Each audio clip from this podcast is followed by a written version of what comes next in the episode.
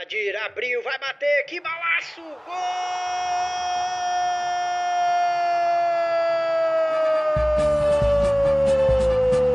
Do Vitória!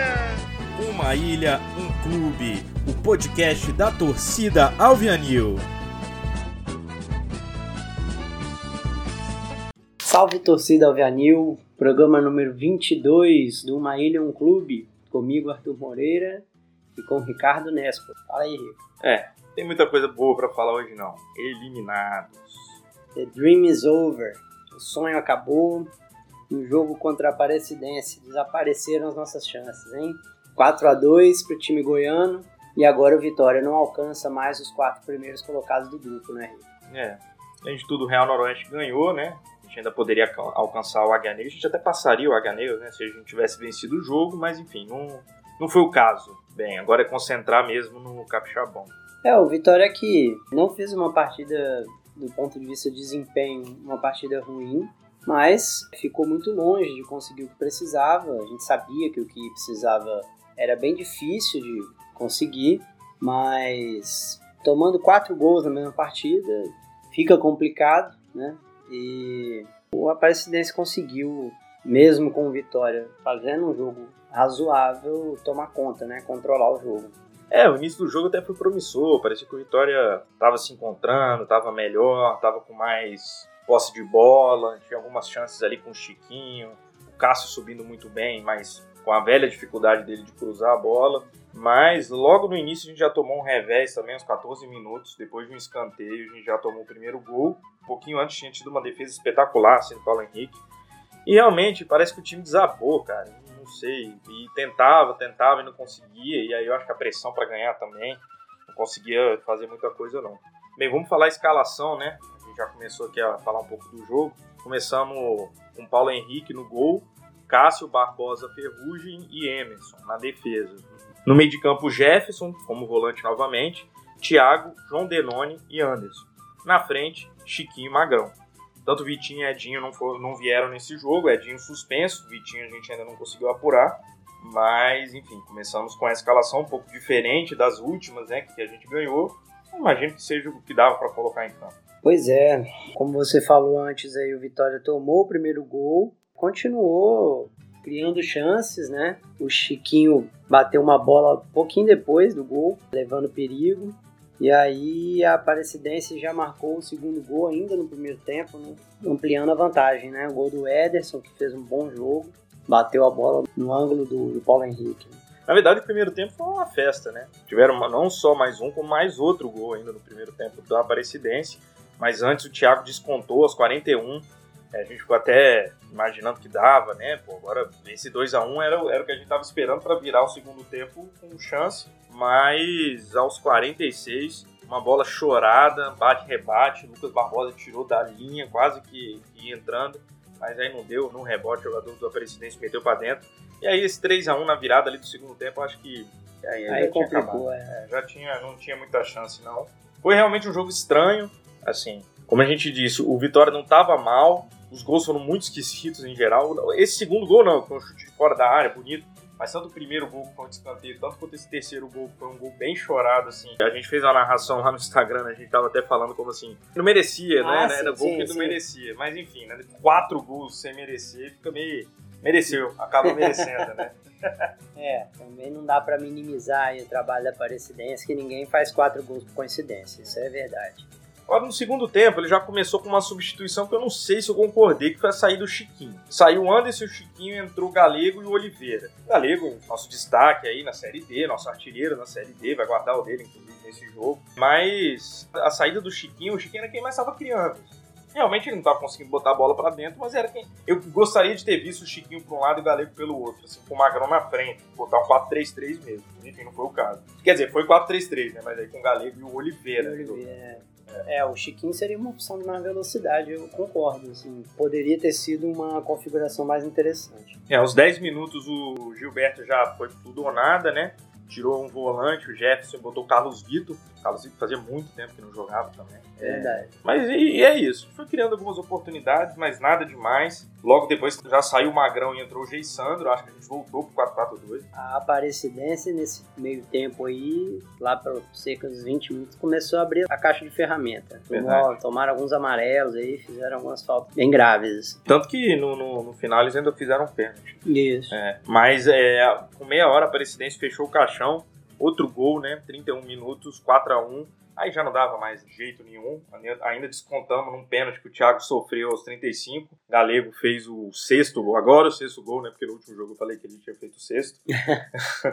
e Uma ainda. previsão. É, eu previ que ele ia fazer seis gols. Ainda tem outro jogo, né? Mas na minha opinião, no próximo jogo, joga com os meninos lá da curva da Jurema, né? Pra ver se guarda pro Capixabão, que agora é realmente o que importa pra gente esse ano é, é o título do Campeonato Capixaba. né? É, campanha muito difícil de salvar, né? Mesmo com essa recuperação que o Vitória teve. Primeiro turno muito fraco, muito abaixo do que era necessário. Dificultou muito a nossa reação. Né? Sabia que poderia chegar assim com, com condições melhores e acabar assim morrendo na beira da praia por conta do que faltou nesses outros jogos, né? Uma campanha com 14 jogos, você já ter 8 derrotas, né? podendo chegar a 9 agora no, no próximo, mas enfim, realmente não tem condições de classificar. Mesmo sendo 4 de 8 passando, né? é um desempenho muito abaixo assim do que, do que a gente esperava. É um desempenho muito abaixo do que a gente podia. E é o que a gente já falou que algumas vezes não corresponde à preparação que vinha sendo pensada, que vinha sendo feita. Né? Mais uma vez, né? A gente vai precisar, assim, vai ser precioso para o Vitória avaliar o que, que faltou nessa campanha da Série D. O grande problema é que não dá muito tempo de se preparar e recomeçar, né? O Campeonato Capixaba volta agora, as quartas de final. Quarta-feira já tem o jogo contra o Estrela lá no Sumaré. Bem, falando um pouquinho sobre a Série D, a gente ainda tem chance de ser ultrapassado pelo Operário novamente, a gente está em sexto lugar hoje. Mas o Operário joga, a gente está gravando antes do jogo do Operário contra o Goianésia.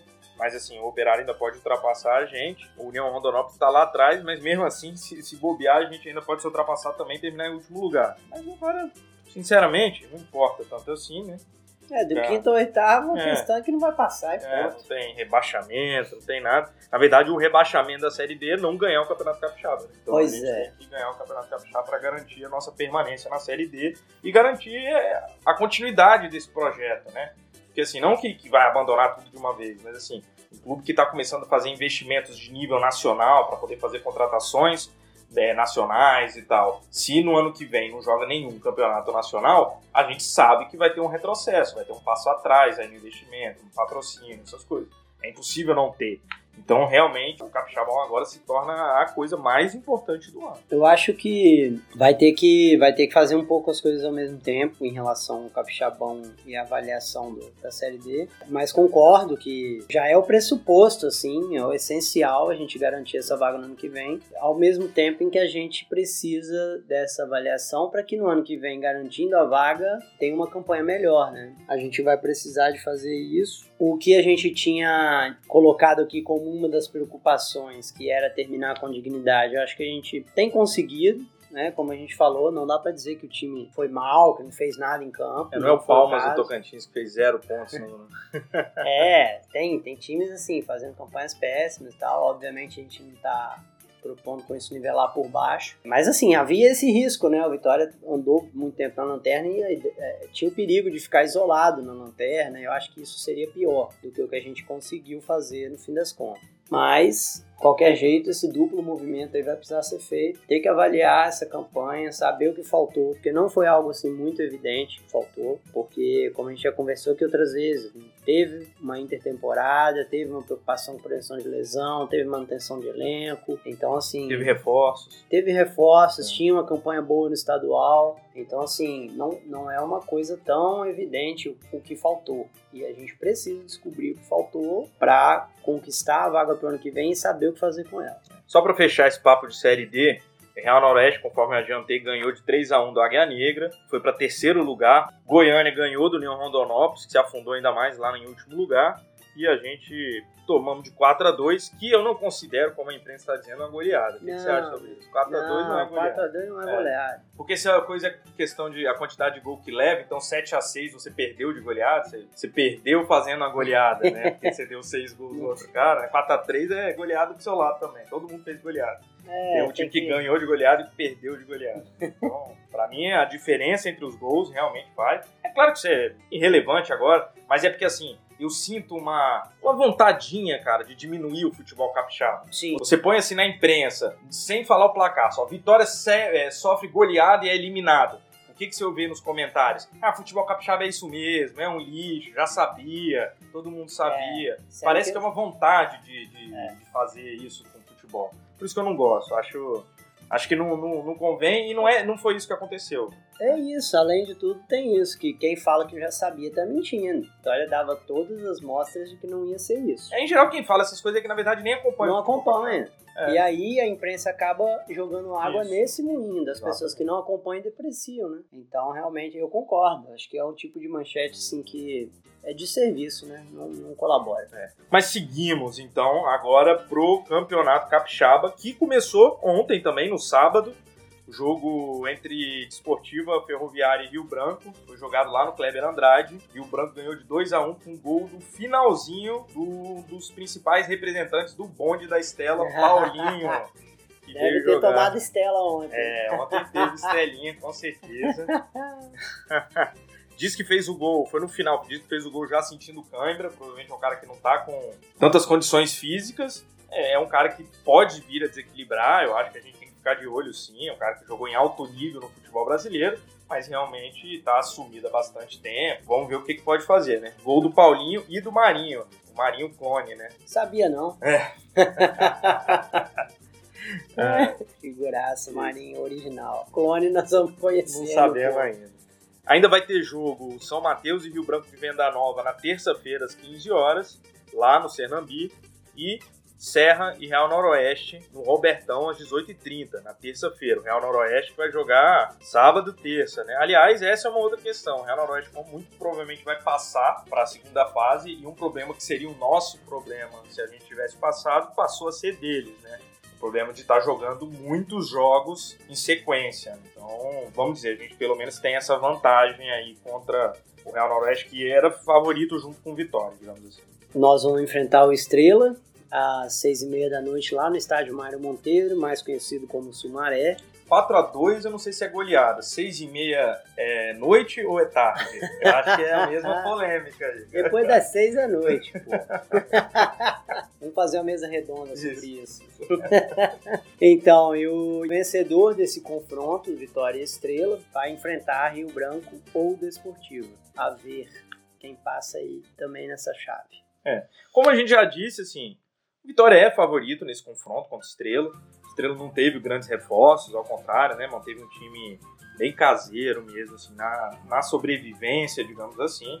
É claro que, como a gente já disse, depois das oito cacetadas que a gente tomou no- na Série D, isso não é garantia de absolutamente mais nada. Aliás, a gente não sabe as consequências, até psicológicas, dessa eliminação dura, né, que a gente sofreu, pode trazer pra gente no Capixabão.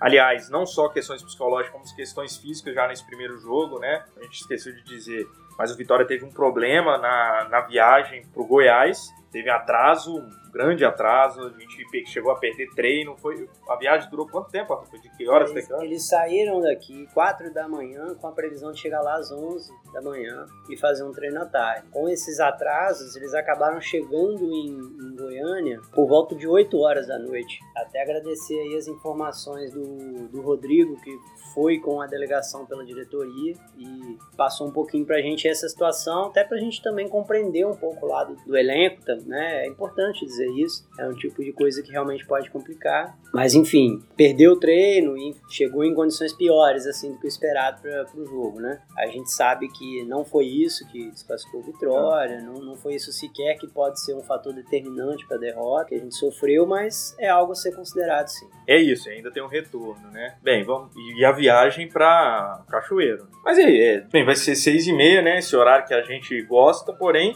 Não vai ter transmissão, né? A TVE comprou o direito de transmissão, como a gente já falou aqui, é uma ótima notícia.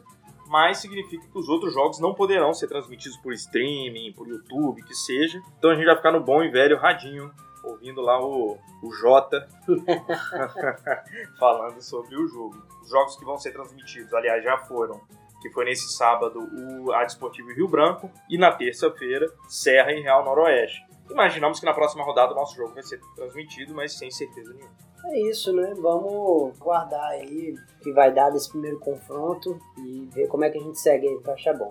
É, como vocês puderam ver no, no jogo, quem acompanhou lá na, no Instagram do Uma Ilha Um Clube, dessa vez a gente está presencial, a gente aí fez todos os testes e tal, passamos o final de semana com a família e tal juntos. Então a gravação vai estar um pouco diferente, pode ser a nossa primeira vez com gravação do, podcast de forma presencial. Se tiver alguma diferença, alguma coisa pior ou melhor, vocês vão perceber e vocês já aproveitam para comentar, para dar retorno para a gente nas redes sociais.